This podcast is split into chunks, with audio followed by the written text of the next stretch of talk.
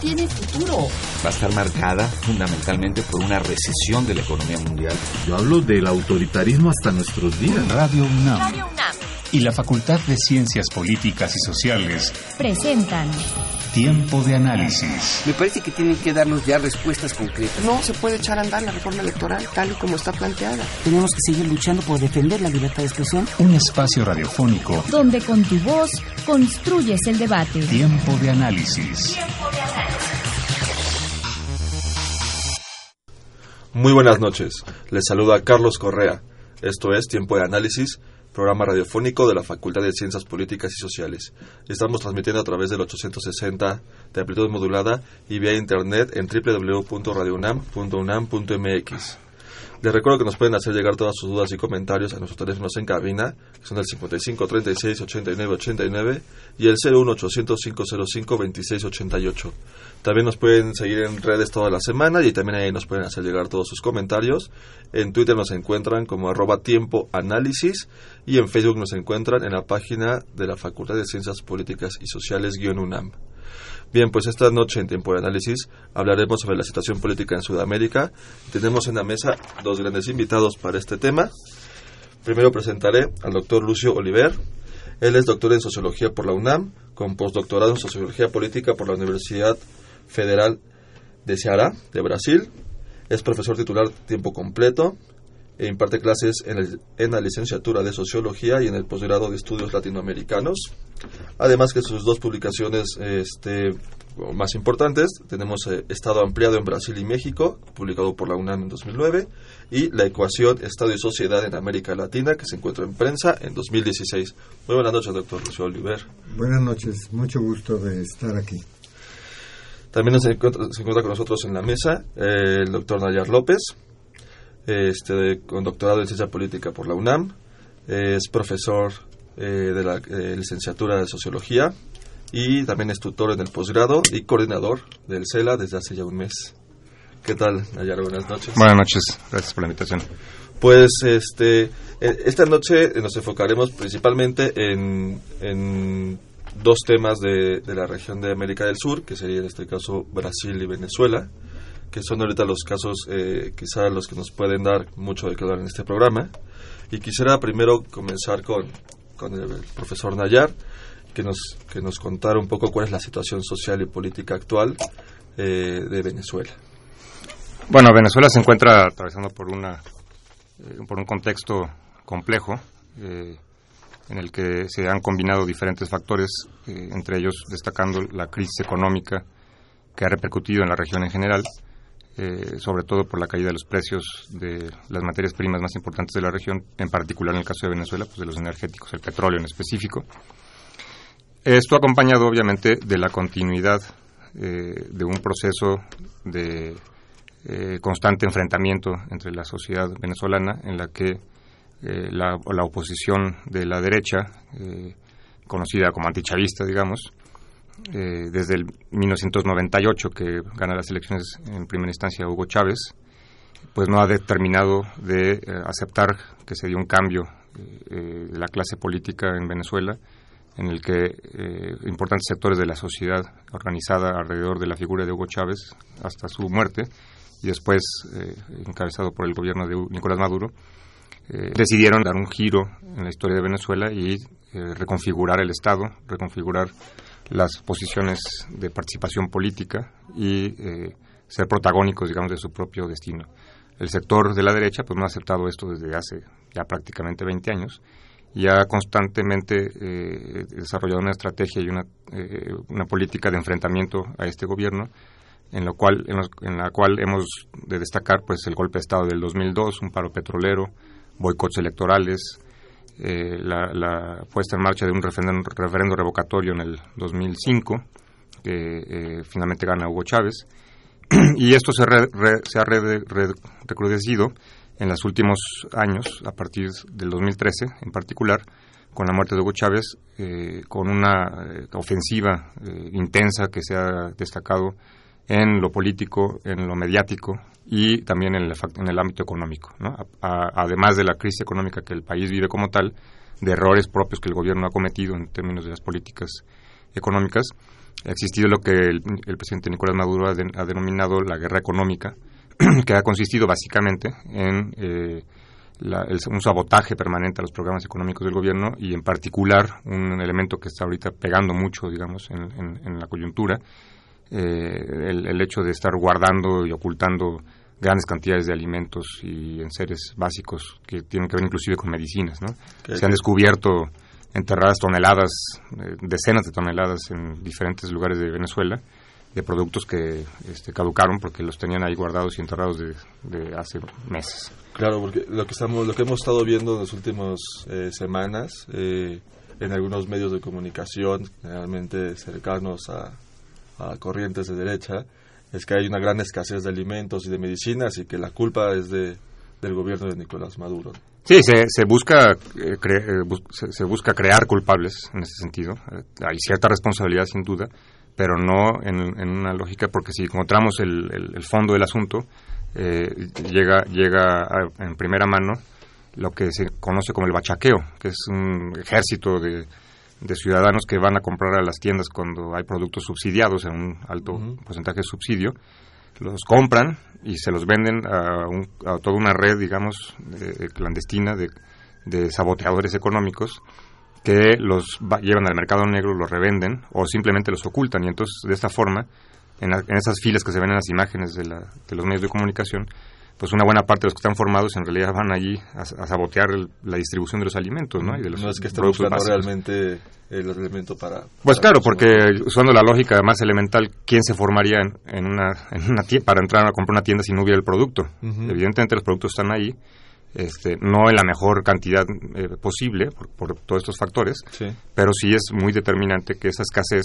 tiene un origen eh, eh, relacionado con esa estrategia para sabotear en la medida de lo posible este, al gobierno de Nicolás Maduro. ¿no? Esto nos lleva a la imagen de lo que pasó en Chile en, el, en la época de, Salvador Allende, donde se dieron situaciones exactamente iguales y que te respondían obviamente a una estrategia integral de sabotear un proyecto político desde la oposición, desde la oposición para crear el caos y responsabilizar al gobierno. Recordemos eh, que en, Venezuela eh, hay una política del justo precio en, los productos. Claro, hay un, hay eh, en ese sentido está, por ejemplo, el subsidio, ¿no? Hay productos que se encuentran, es, es más, hay contrabandistas, contrabandistas colombianos que van al territorio venezolano eh, arrasan con lo que pueden en las tiendas, ¿no? Las compran y se los llevan a Colombia y le ganan miles por ciento de, en los precios, ¿no? Una especulación impresionante y la frontera tan grande que tienen ambos países permiten que esto también suceda. Entonces está eh, complejo el panorama sin duda. Se desarrolló, se desarrolló ya una, un, programa en específico que son los consejos locales de abastecimiento popular, los CLAP, eh, que consiste básicamente en que los productos que tiene eh, el control del gobierno se están llevando y entregando directamente a las familias en las viviendas, ¿no? para eh, evitar justo esta, esta estrategia del, del bachaqueo. Tener mayor control de la distribución. Y tener mayor control y que llegue directamente a las familias. Que sí esté llegando. Eh, ahorita regresaremos es un poquito al tema de Venezuela. Bueno, no quizá regresaremos en este momento. Y quisiera ahora preguntarle al doctor Oliver. Eh, cómo se encuentra, es igual una pregunta similar, cuál es la situación actual, política y social de Brasil ahorita que tenemos el, este pues un presidente interino de, este pues de, corriente de derecha eh, una destitución de la de la presidenta Dilma eh, Rousseff y pues eh, un destape de una corrupción importante en, la compañía Petrobras que fue como uno de los detonantes de, de esta de este problema político, pero igual, doctor, nos puede comentar un poco el panorama general y hablarnos un poquito de cuáles son los problemas en particular.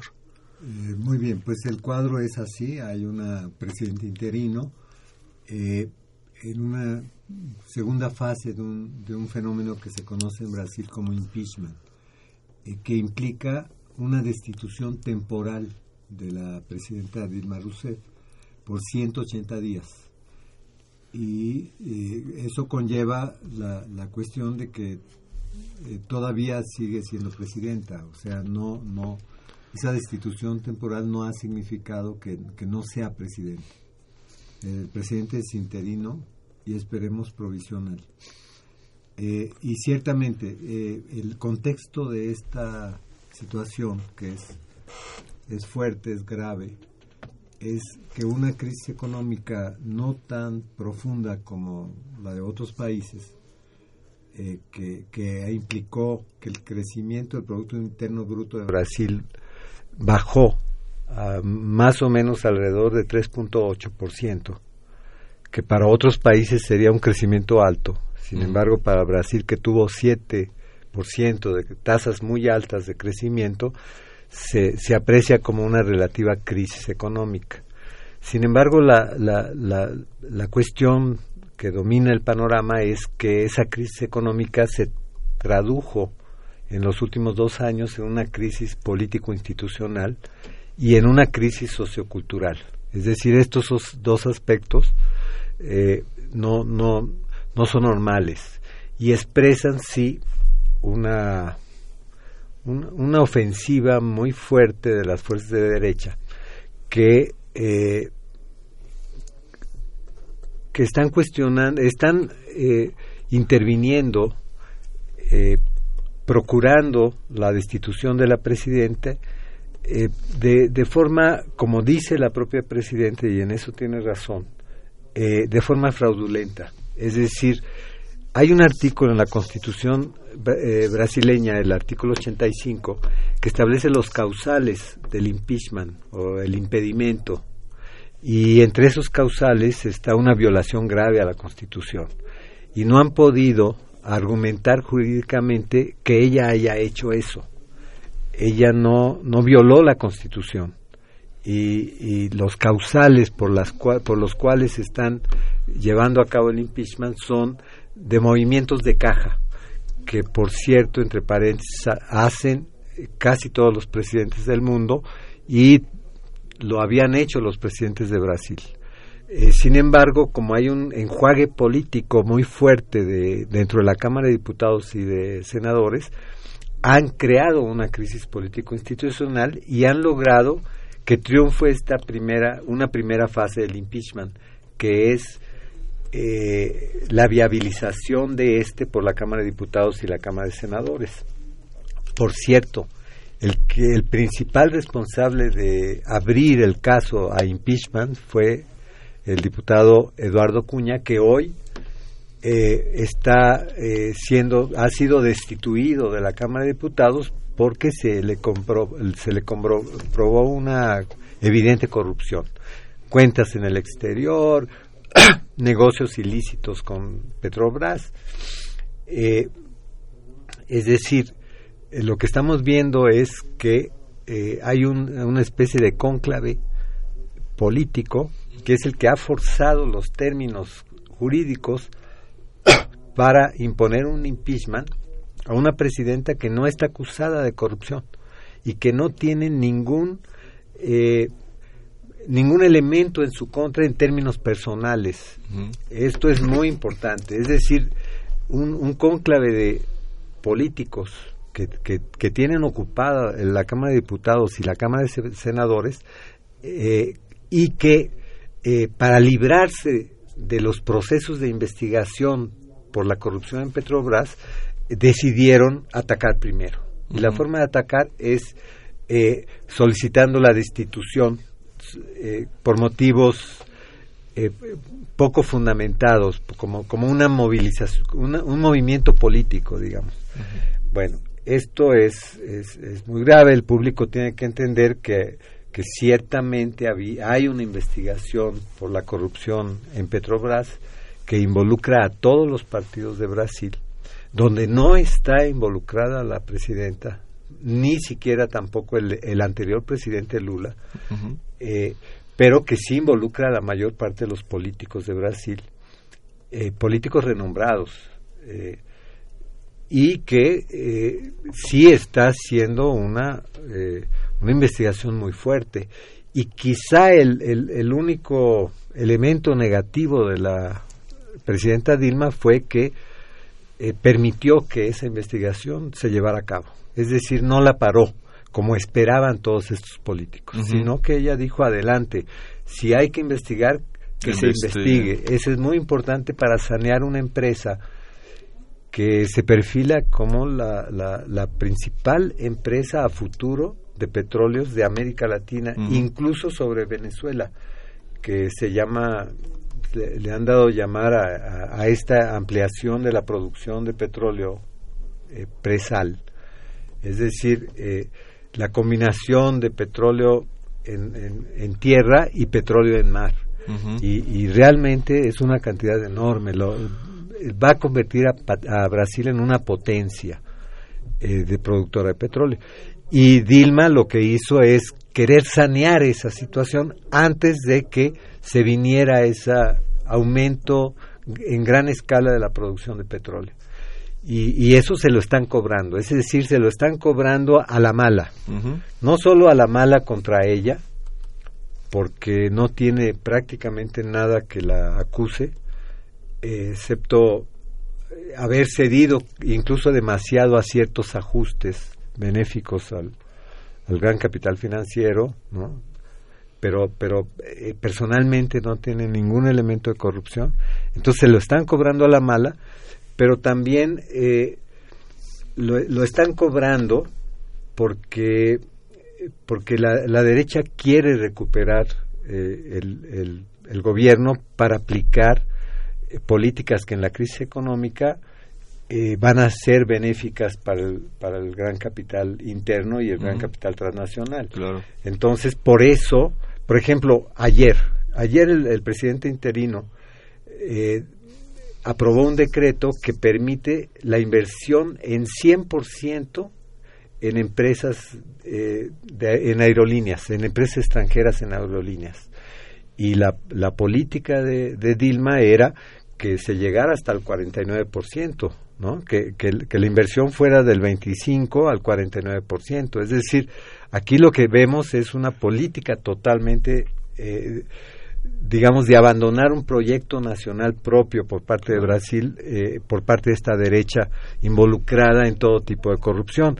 Este gobierno tiene un mes y han tenido que renunciar cuatro ministros por eh, Investigación por investigación de corrupción. El ministro de Transparencia, imagínense, el ministro supuestamente encargado de cuidar eh, los, el uso de los fondos públicos, el ministro de Educación, el ministro de Turismo y el ministro de Planificación. Es decir, en un mes tener que renunciar cuatro ministros de, de, un, de un conjunto de ministerios reducido por corrupción, pues sí nos habla que, que realmente se trata de una de una camarilla Así es. que, que, que prefirió, fíjense lo grave, prefirió destituir o a- iniciar un proceso para destituir a la presidenta eh, que por su carácter ilegítimo va a destruir 25 años de construcción democrática de Brasil. Eso es lo más grave.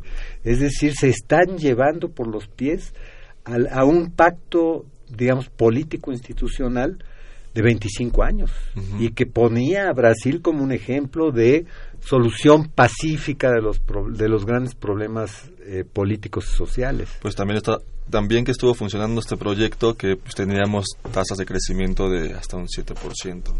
Exactamente, y, y, y sí es verdad que bajó en los últimos años, pero bajó eh, como resultado más de que esos cambios económicos fueron internacionales. Ah, sí, Entonces, la, la caída del precio del petróleo, como en Venezuela también. eh, no, y la caída de la compra de commodities por parte de China y- Claro. y, y de productos del agronegocio brasileño. Entonces, lo que, es decir, ni siquiera le están dando tiempo a Dilma para que reajuste sus cuentas de tal manera de eh, estabilizar la situación. No, no quieren, ¿no? Ahora, lo, es grave que se estén llevando por los pies las instituciones. Porque ¿qué va a pasar con un país donde la sociedad ya no tiene credibilidad en sus instituciones? Eso es muy grave. Pero hay otro hecho más grave, que han revivido patrones socioculturales, por eso hay una crisis sociocultural, eh, muy, muy profundos, del Brasil profundo, que implican odio social, odio clasista, odio racial, y esto se va contra la población afrodescendiente, contra los jóvenes, contra las mujeres. Es increíble, el gabinete de este gobierno provisional eh, no tiene una sola mujer, no tiene un solo afrodescendiente ni un joven. Fíjense, fíjense el cuadro que... Cómo está que- construido este grupo. está construido. Solo hombres blancos, conservadores, ricos, mayores de Empresarios. 70 años, es decir, el viejo Brasil que, re- que, que reestimuló el odio racial y, y el odio clasista y que está queriendo volver a la subordinación absoluta a Estados Unidos. Entonces, esa es la situación grave de Brasil. que es este viejo Brasil al que la misma Vilma en su juventud eh, padeció ¿no? con, con políticas, bueno, este, con torturas y Claro, el Brasil, eh, eh, Temer representa sí el Brasil que impuso la dictadura militar y el Brasil que torturó a Dilma y que se ufana de haberla torturado, que es lo peor. Uno de los diputados que votó a favor del impeachment dedicó, fíjense, dedicó su voto al torturador de Dilma. Es decir, ¿de qué se trata? Es, es. es como un regreso al, al Brasil profundo, pero a ese Brasil jerarquizado, eh, de oligarquías, mandamases, sin, sin límites, autoritario. autoritario. Ahora, Brasil cambió mucho. Entonces hay una resistencia muy grande que yo digo que si, si, si, si la sociedad brasileña empieza a entender lo que, lo que está pasando, porque un problema que permitió la crisis político-institucional es que los medios de comunicación intervinieron mucho a favor de esa oligarquía Ujú. de derecha. Y, y eso confundió a la gente. La gente no entendía qué, qué pasaba. Eh, se decía que Dilma había hecho una cosa gravísima y después salió que no era nada, que realmente era un movimiento de caja, que ella no estaba involucrada en nada, pero los medios de comunicación manejaron mucho esa confusión y también una parte del sistema judicial que, que, que tenía componentes heredados de la dictadura.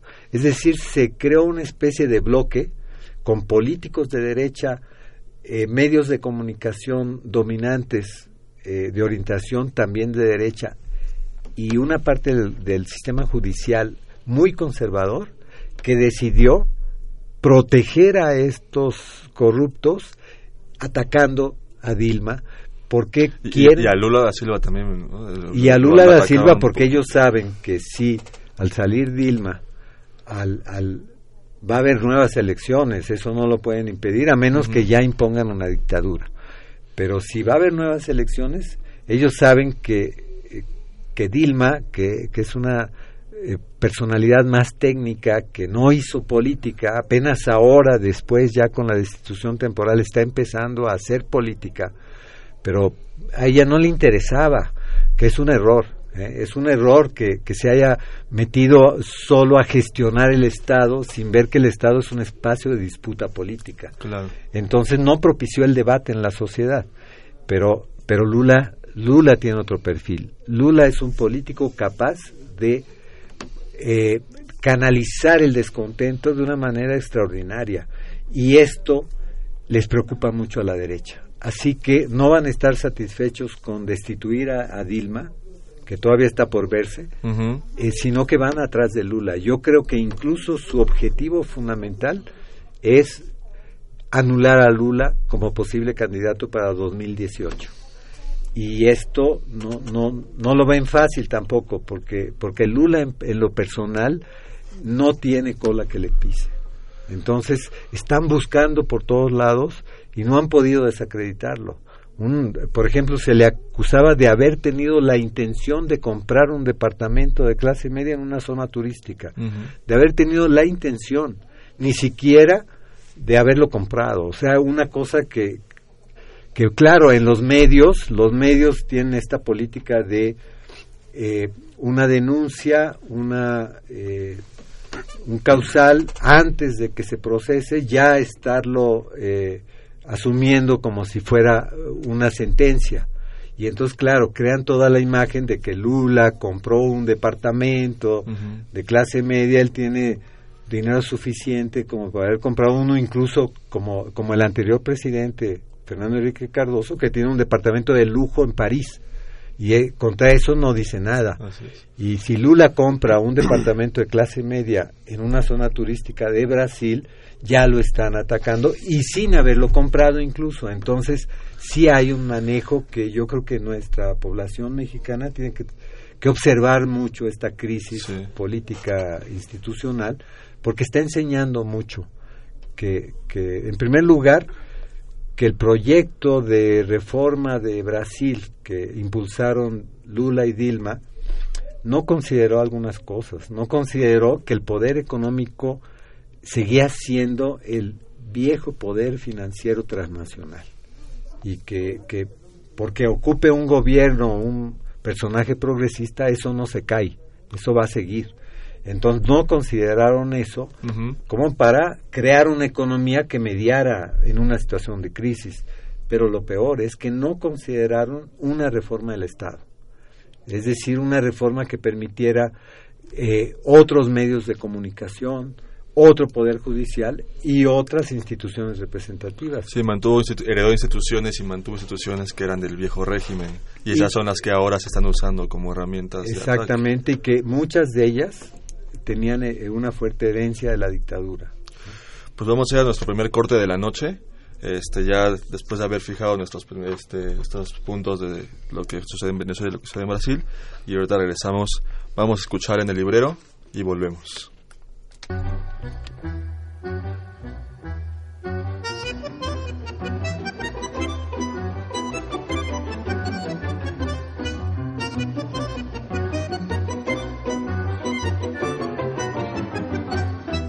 En el librero.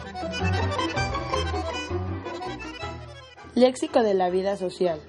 Es un libro coordinado por Fernando Castañeda, Laura Vaca y Almeimel de Iglesias.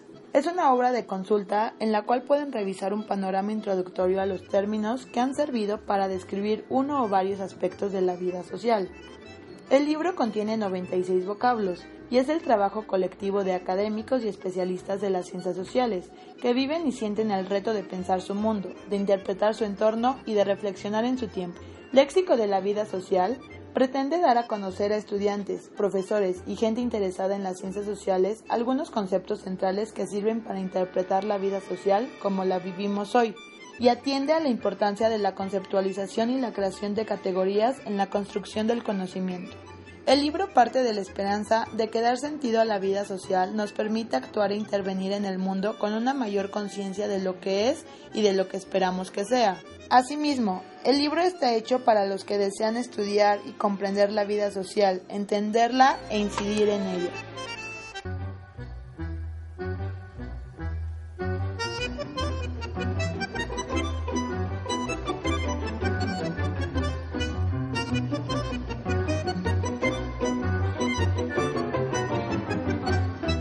en el librero. Estamos de vuelta ya en tiempo de análisis. Les recuerdo sus teléfonos en cabina que son el 55 36 89 89 y el 01800 505 26 88. También nos pueden hacer llegar todos sus comentarios y dudas en Twitter en arroba tiempo análisis. Bien, pues continuemos hablando sobre eh, América Latina y los procesos que están, que están sucediendo, este, procesos políticos y sociales. Y pues les, recuerdo el nombre de nuestros invitados. Tenemos al doctor Lucio Oliver y al doctor Nayar López, este, comentándonos, hablándonos y ilustrándonos un poquito de lo que está sucediendo en el cono sur de nuestro continente. Bien, pues este, ya después de haber eh, hablado un poco de lo que sucede este, en Venezuela y en Brasil, eh, nos comentaban un poco que también eh, parte de la crisis que, sucedió económica eh, en estos países eh, viene por elementos externos, viene por el contexto internacional. Este, ¿Nos pueden ilustrar un poquito más a qué se refieren con, con, que los elementos externos fueron también parte este, definitoria de estas crisis?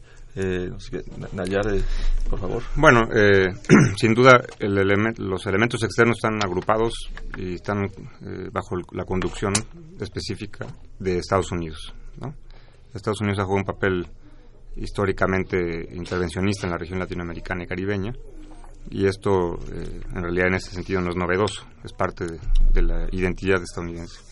Y lo vemos de manera concreta en estos dos casos. Ha habido una evidente intervención por parte de Estados Unidos en diferentes procesos. Eh, en el caso particular de Venezuela, pues eh, la oposición siempre ha estado apoyada, impulsada, inclusive en, ciertos momentos financiada por diferentes agencias que dependen del gobierno de Estados Unidos, como la USAID, este, y otros y, la propia CIA inclusive en algunos casos particulares y esto sin duda influye ¿no? uno de los mecanismos que podemos ver en, en el debate eh, de, la, de, la, de, la, actualidad en la coyuntura es el caso específico de la OEA por ejemplo con el triste papel que ha jugado Almagro el secretario general de la OEA por ejemplo cuando hace unas semanas invocó la Carta Democrática para aplicarla en Venezuela, lo cual significa eh, eh, eh, señalar que se rompió un orden constitucional, hecho que no sucedió en, el caso de Venezuela, y se convirtió Almagro en realidad en, vez de un papel de mediación en un conflicto político, en una crisis política como la que atraviesa Venezuela, pues tomó partido por la derecha, concretamente. Y esto además no es una cuestión especulativa, no es una interpretación tampoco. Esto está demostrado en un documento que elaboró el Comando Sur de los Estados Unidos, en el que en el octavo punto de este documento, eh, que se llama Freedom Venezuela 2, eh, se, especifica de manera puntual, textual, que eh, el Comando Sur ya pactó con Almagro para invocar a la Carta Democrática. Esto, este documento se conoció algunas semanas antes de, este, de esta estrategia que impulsó Almagro y ahí está demostrado completamente. ¿no?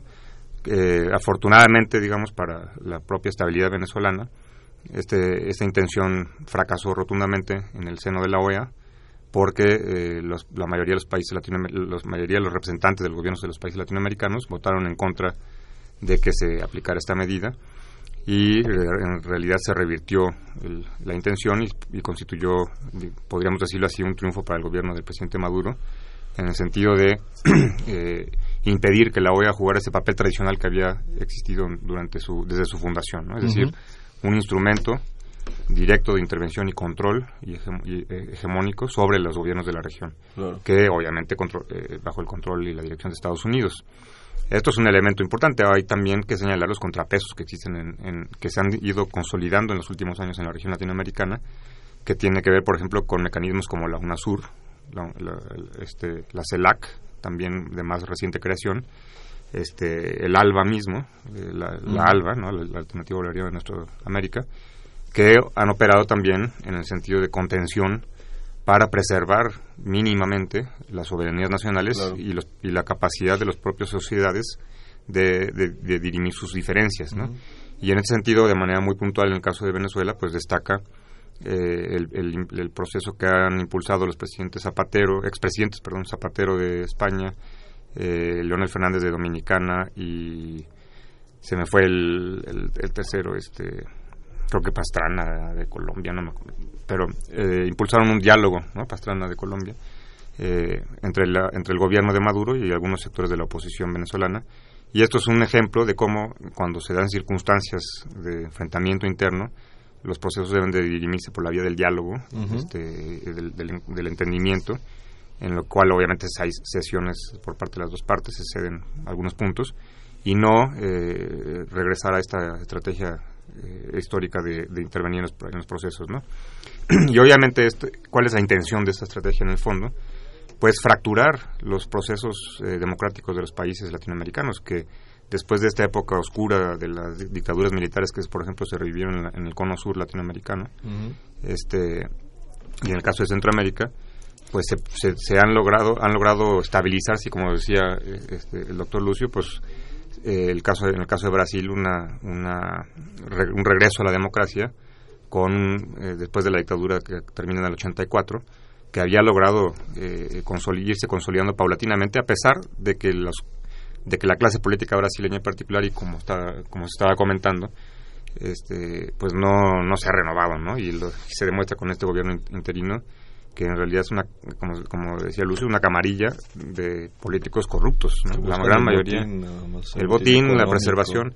El asunto en particular en el caso de Brasil pero más profundamente lo considero yo en el caso de Venezuela es que se le rompió el control de un sistema de una corrupción sistémica que se había construido históricamente.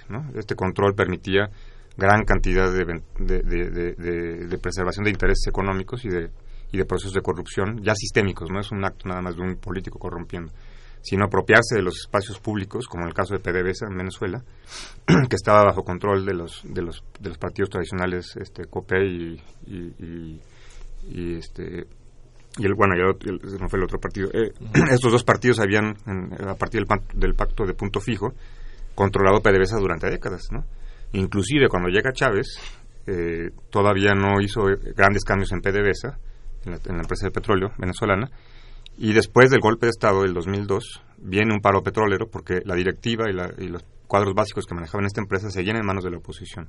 Hicieron un paro petrolero que le costó al país 20 mil millones de dólares en pérdidas, y después de ese, de ese momento es cuando se hace una limpia en PDVSA que es precisamente algo muy similar a lo que estaba este, eh, procesando Dilma en el caso de, Brasil. ¿no? Entonces, las, las derechas con estos factores externos, con el apoyo de Estados Unidos, buscan cualquier mecanismo para retomar los controles del, sistema. Y se, se, vio claramente en el caso de Honduras, con, la, con el golpe de Estado que, se, que destituyó el presidente Zelaya, y en el caso de Paraguay, con un golpe parlamentario muy parecido al de Dilma en Brasil, que destituyó a Fernando Lugo. ¿no? Entonces, se monta la derecha, resulta que ahora, hoy en día, la derecha del siglo XXI es muy democrática, eh, demanda el respeto a los derechos humanos eh, y, defiende programas sociales cuando toda su historia ha sido todo lo contrario. Estas derechas que están regresando, que están tratando de regresar, como el caso de Argentina, fueron los cómplices de las dictaduras militares de, las décadas, de las últimas décadas del siglo XX, ¿no? de los 60 a los 90 fueron sus cómplices, fueron sus, sostenes políticos, ¿no? y en este sentido eh, resulta, digamos, yo diría descarado el, discurso que se monta alrededor de una de la defensa de un conjunto de valores que siempre habían atacado y pisoteado. Ellos fueron cómplices de la, del asesinato de miles de, de, sudamericanos durante esas dictaduras y hoy en día se quejan de la violación de los derechos humanos cuando además no sucede así. Así es. La oposición venezolana no ha podido eh, eh, sostener ni demostrar una masacre, por ejemplo ¿no? Como, lo, como por ejemplo, eh, eh, es, resulta paradójico, eh, por decirlo menos, que por, el men, por el mínimo conflicto y alguna represión que se, que se ha dado en el caso de Venezuela en, algunos, en algunas de las protestas, se invoca una carta de, de, cláusula democrática de la OEA y entonces salgan personajes de diferentes medios de, la farándula inclusive con un SOS por Venezuela. Y aquí lo acabamos de ver el domingo, se asesina a, a, maestros y a población este, civil que, que aún no siendo maestros tienen el derecho de vivir.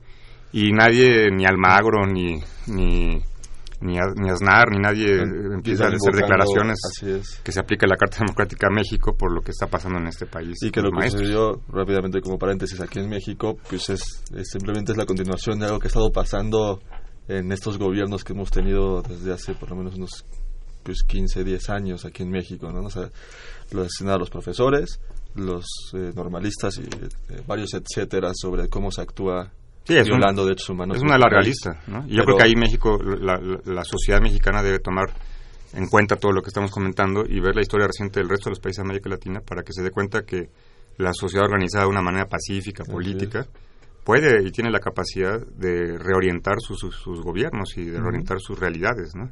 Y lo hicieron en Sudamérica. Ahí están los, hechos recientes. Son los hechos. Doctor Lucio, igual de la misma forma, ¿qué fue ese contexto internacional y cómo influyó en, en, lo que está sucediendo en Brasil? Bueno, ahora se ha sabido que el, presidente interino eh, tuvo una reunión muy intensa con la Embajada de Estados Unidos en 2005 eh, donde eh, justamente lo que se habló es la importancia de eh, mantener las políticas neoliberales y hubo una especie de compromiso de apoyo mutuo en ese sentido. Entonces, sí, es menos evidente y menos publicitado el intervencionismo en Brasil, porque Brasil logró un grado de autonomía muy grande en América del Sur y creó instituciones colectivas como UNASUR, eh, como, como el, propio Consejo de Defensa, eh, digamos, de Sudamérica, que, que definían, definían una política propia y que impedían ese intervencionismo externo. O sea, Brasil fue muy hábil en crear instituciones colectivas eh, en el periodo de Lula y, y continuó Dilma con alguna de estas instituciones. Y creó además la idea de que podríamos transitar un mundo multipolar, un mundo que no fuera dominado por las políticas de Estados Unidos y Europa. Y se adhirió a una, digamos, a un convenio eh, mundial que se llamó BRICS, que es eh, Brasil, Rusia, India, China y Sudá- Sudáfrica, que querían eh, agrupar fuerzas para esa política multipolar. Desgraciadamente, China, que era el eje de este proyecto, empezó a vivir también hace tres años una crisis económica interna, eh, no muy profunda, pero es una crisis muy asociada con el reciclamiento, el cambio de su modelo de producción científico-técnica. Eh, China está trasladando población campesina en gran escala para crear otro tipo de industrialización.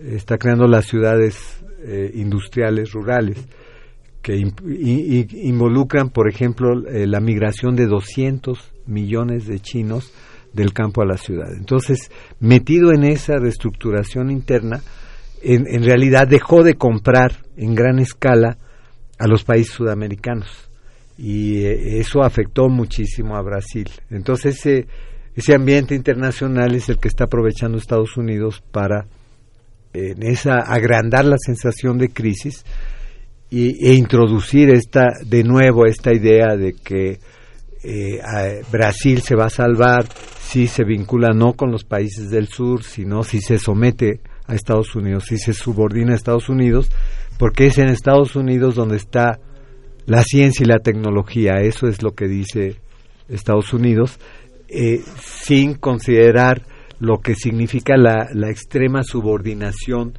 cuando hay una eh, vinculación exclusiva con Estados Unidos. Entonces, eh, ese, ese es el ambiente que Estados Unidos está en cierta forma dándose cuenta que sus aventuras en, en Oriente Medio eh, no tienen que significar abandonar lo que ellos consideran su patio trasero y están tras recuperar su influencia en eh, directa en los países de América del Sur.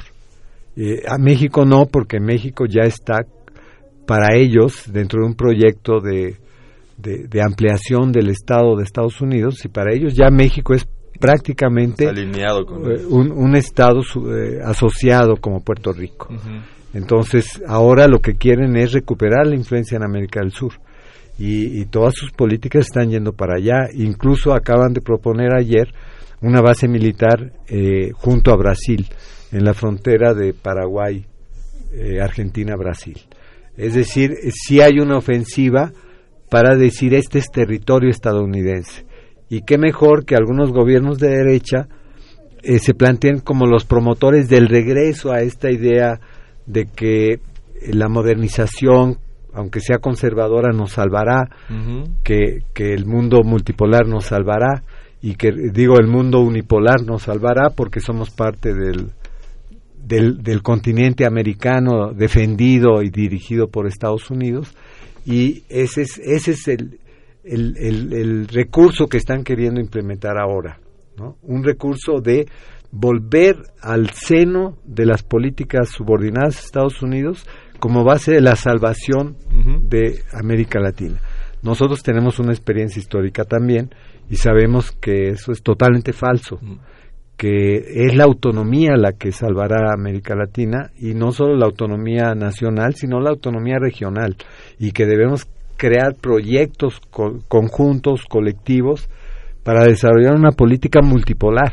O sea, yo creo que después de dos siglos de ver lo que significa la influencia dominante de Estados Unidos, la integración imperialista de Estados Unidos y la subordinación a esas políticas, como dijo, dijo un presidente de Estados Unidos, eh, eh, nosotros no tenemos ideales, tenemos intereses. Y yo creo que los latinoamericanos tienen que darse cuenta. La, la, la, la salvación de América Latina está en un mundo multipolar y en fortalecimiento de sus proyectos propios. Quien crea que subordinándonos más va a, haber una salida para nuestros problemas estructurales está equivocado. Tenemos problemas estructurales muy fuertes y eso Estados Unidos lo sabe y sabe que sus políticas no van a resolver esos problemas. Por eso está impulsando la gobernabilidad autoritaria como política unificadora hacia América Latina, ¿no? El neoliberalismo eh, conjugado con gobernabilidad autoritaria. Ahora esa gobernabilidad autoritaria es muy desestabilizadora, implica represión, aunque sea represión parcial. ¿Por qué? Porque eh, como no está orientada a resolver problemas estructurales, como es la, la marginación, el desempleo, los problemas de vivienda, salud, educación, que, que, que realmente requerirían una, una política autónoma totalmente diferente a la que, a la que se está llevando a cabo. Entonces, la solución para ellos es gobernabilidad autoritaria o, o combinada con represión parcial. Y, y, ese es el problema, que estamos ante una derecha que está recuperando la ofensiva y la influencia en la sociedad civil porque, porque se necesita más debate en, en la sociedad de estos problemas. Y, y, como tienen el control de los medios de comunicación, han logrado impedir el debate y están planteándose como la solución, ¿no? Pero esa solución es dejar los problemas estructurales tal cual están y eh, desarrollar políticas de beneficio de oligarquías, ¿no? Y es muy grave porque, es decir, no se plantean un proyecto alternativo estabilizador de América Latina. Entonces, lo, el riesgo es que se venga un periodo de, de graves conflictos desestabilizadores, frente a los cuales la gobernabilidad autoritaria es imponer o reprimir. Y, y, es muy grave lo que, lo que se está abriendo como panorama a América Latina. la, venta de los recursos naturales a empresas. Ah, claro, por ejemplo, la, la, minería extractivista está, está siendo el, el, eje de la política, digamos, de las empresas transnacionales hacia América Latina, destruyendo comunidades. Bajo un discurso modernizador que aquí en México le hemos estado escuchando eh, esta justificación de que vamos a modernizar el país. Claro, por ejemplo, de, se ha sabido que en los últimos cinco años la cantidad de oro que han extraído de México es superior a, a lo que se extrajo durante la época colonial. 300 años. ¿Qué, qué, ha, ¿Qué beneficio ha tenido la población mexicana de, esa, de ese saqueo, de esa disposición? que ha conllevado mucho sufrimiento en las comunidades, en la población. Tiene, tienen concesiones mineras eh, más o menos cercanas al 50% de nuestro país. ¿Qué beneficio tiene la población? Lo único que, que genera es desestabilización y eh, represión. Entonces, esto es, esto es gravísimo porque eh, estas derechas están como que imponiendo el alineamiento a ese sufrimiento social. Y aparte de estas derechas, ya que recuperan el, el poder del Estado, pues comienzan a aplicar políticas donde son más bien contra contra reformas de lo, de lo, ganado para los trabajadores, de este, prestaciones y demás, el final para que estas empresas transnacionales que llegan, como las mineras, pues tengan mano de obra barata sin ningún respaldo del Estado, sin seguro social y, y, demás, como hemos visto. Como en Argentina. Como en Argentina. Vamos a hacer nuestro último corte de la noche y volvemos este, para ir cerrando el, el programa y que nos den sus últimas opiniones, sus últimos puntos de vista. Vamos en el librero y regresamos.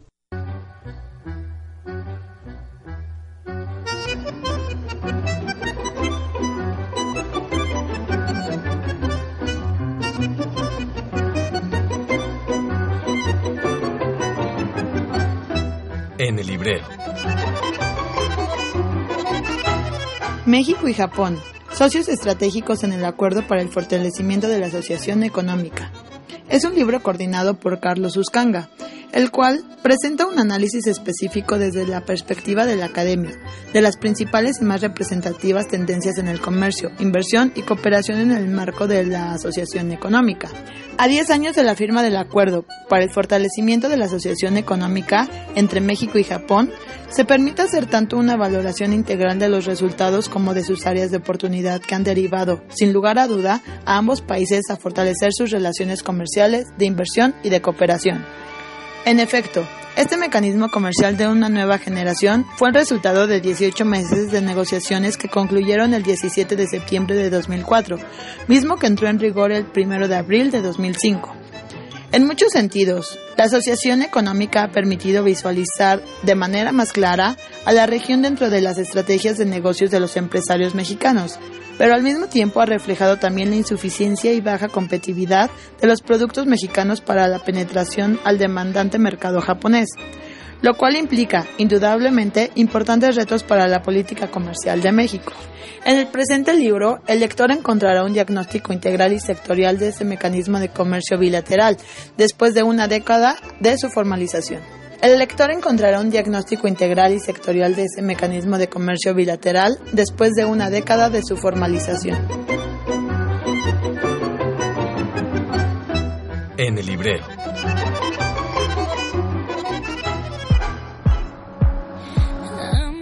Estamos de vuelta ya en Tiempo de Análisis. Les recuerdo que nos pueden hacer llegar todos sus comentarios por Twitter en arroba Tiempo Análisis o por, o por nuestro teléfonos en cabina que son el 55 36 89 89 y el 01800 50 52 688. Eh, vamos a ya ir cerrando el programa, nos quedan escasos 10 minutos y pues estábamos hablando fuera del aire un poquito de también estos procesos de cómo la derecha utiliza las instituciones y la este y, la democracia como, como ellos la, la, entienden y la utilizan como herramienta para ir pues, recuperando terrenos eh, frente a la izquierda. Y al final es una derecha que viene que es heredera de, de golpes de estados de, de golpes militares y ahora se se encubren bajo una, una falsa democracia a mi parecer. Y bueno, quería comentarles también fuera del aire que de hecho estaba leyendo una noticia que ayer dos exministros del gobierno de, de, Vilma pues acaban de declarar frente a, una comisión del Senado eh, en Brasil y dijeron que no había que no había ningún nunca hubo ningún motivo para para la destitución, para esta promoción de la destitución, que era un poco lo que nos comentaba el doctor Lucio Oliver, que en realidad pues este se construyó eh, falsamente estas acusaciones. Y ahora al revés, a, integrantes del gabinete del presidente interino, pues les están demostrando este su involucramiento. involucramiento. Y bueno, y también recuperando un poco el tema de cuando sucedió este destape de los Panama Papers, también salieron varios nombres de, de, la derecha brasileña involucrados en estos en estas empresas este fantasmas de, de Panamá. Pero bueno, entonces este les, les regreso Ah, bueno, antes de... Nos, le regreso este, los micrófonos a ustedes, este, Nayari y Lucio, para que nos, nos comenten este, eh, pues un poco de qué solución pueden ven en el panorama de, Venezuela y de Brasil, qué soluciones podemos encontrar para, para este, pues para como terminar con esta, esta derecha bueno, no, terminar con ella, sino más bien como detener esta derecha que está utilizando todos sus medios económicos y herramientas de, nexos internacionales para estar atacando a los gobiernos de sus países. Y también un poco que nos salen rápidamente, igual como un comentario final, eh, qué lecciones nos dejan para México, eh, ¿qué, podemos reflexionar acerca de estos casos. este, no sé, eh, bueno, yo los, los casos son nacionalmente muy distintos. Venezuela tiene un proceso, ha vivido un proceso muy intenso de, de, transformaciones, de reorganización en los últimos 30 años, lo mismo que Brasil, pero han sido procesos eh, distintos. Eh, no, no, no, no sería correcto pensar que se trata de, del mismo fenómeno. Y en el caso de Brasil, eh, yo siento que hay dos elementos que son, tres elementos que yo vería claves para pensarse desde México. Uno de ellos es la importancia de una reforma política profunda, es decir, la importancia de que la sociedad luche porque los representantes expresen realmente a la sociedad y a la ciudadanía. En Brasil las cámaras de representantes, diputados y senadores son verdaderos lobes empresariales. Quien financia sus campañas son las grandes constructoras y las, las grandes empresas brasileñas. Entonces ellos representan los intereses de esas, eh, de esas em, empresas y hacen campañas eh, eh, usando los recursos de esas empresas. Entonces, esto, esto ya llegó a un punto en que tiene que ponérsele un alto.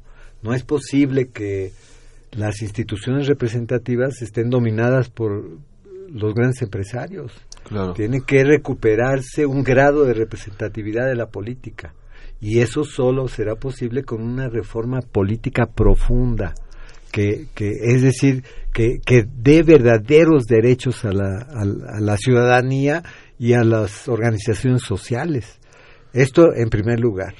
En segundo lugar, yo creo que eh, lo que hace falta es un intenso debate de la sociedad.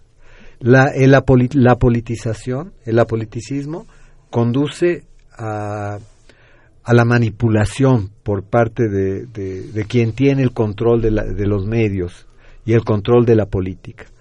Entonces, eh, creo que la salida está en volver al debate político intenso, que en otras palabras se llama a la politización dentro de la sociedad civil, para que ésta discuta en todos los foros eh, cuáles son los problemas que se viven, cuáles son las soluciones posibles, cómo puede organizarse la sociedad para apoyar determinadas soluciones. Esto es lo segundo. Yo, yo, yo creo que ahí México tendría que aprender mucho eh, y defender el debate político abierto. Hay un debate controlado por los políticos eh, y por los medios de comunicación. Se nos acaba el tiempo, este, entonces aquí le tenemos que, cortar en la parte de Brasil. Rápidamente en dos minutos, este, Nayar, ¿qué, ves para Venezuela? Bueno, para Venezuela no hay otra alternativa más que respetar las instituciones establecidas eh, eh, por la, la, Constitución.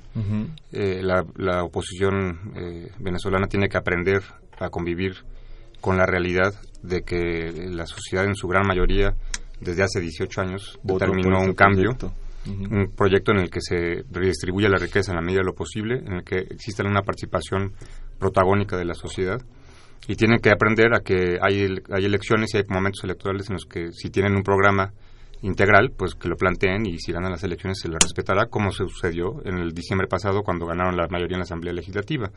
Tienen que aprender una vez por todas que eh, si su discurso es democrático, pues tiene que acoplarse a esta realidad y respetar al, gobierno constitucionalmente electo, que es el de Nicolás Maduro.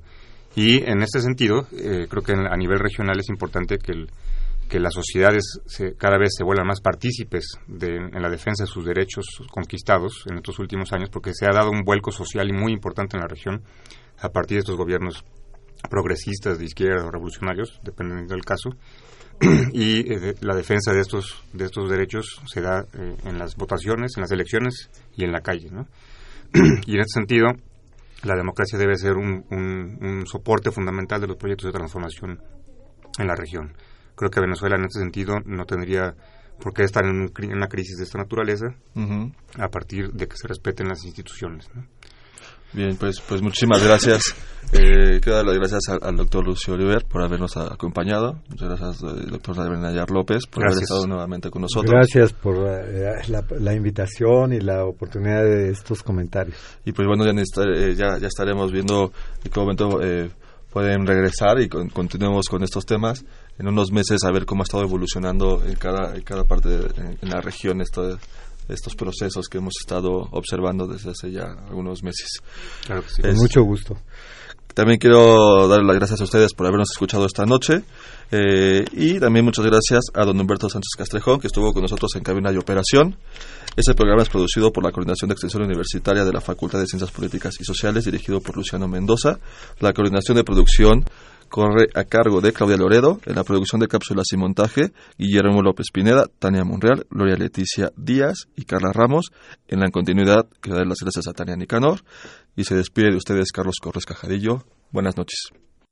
Esto fue Tiempo de Análisis. Tiempo de Análisis. Una coproducción de Radio UNAM y la Coordinación de Extensión Universitaria de la Facultad de Ciencias Políticas y Sociales.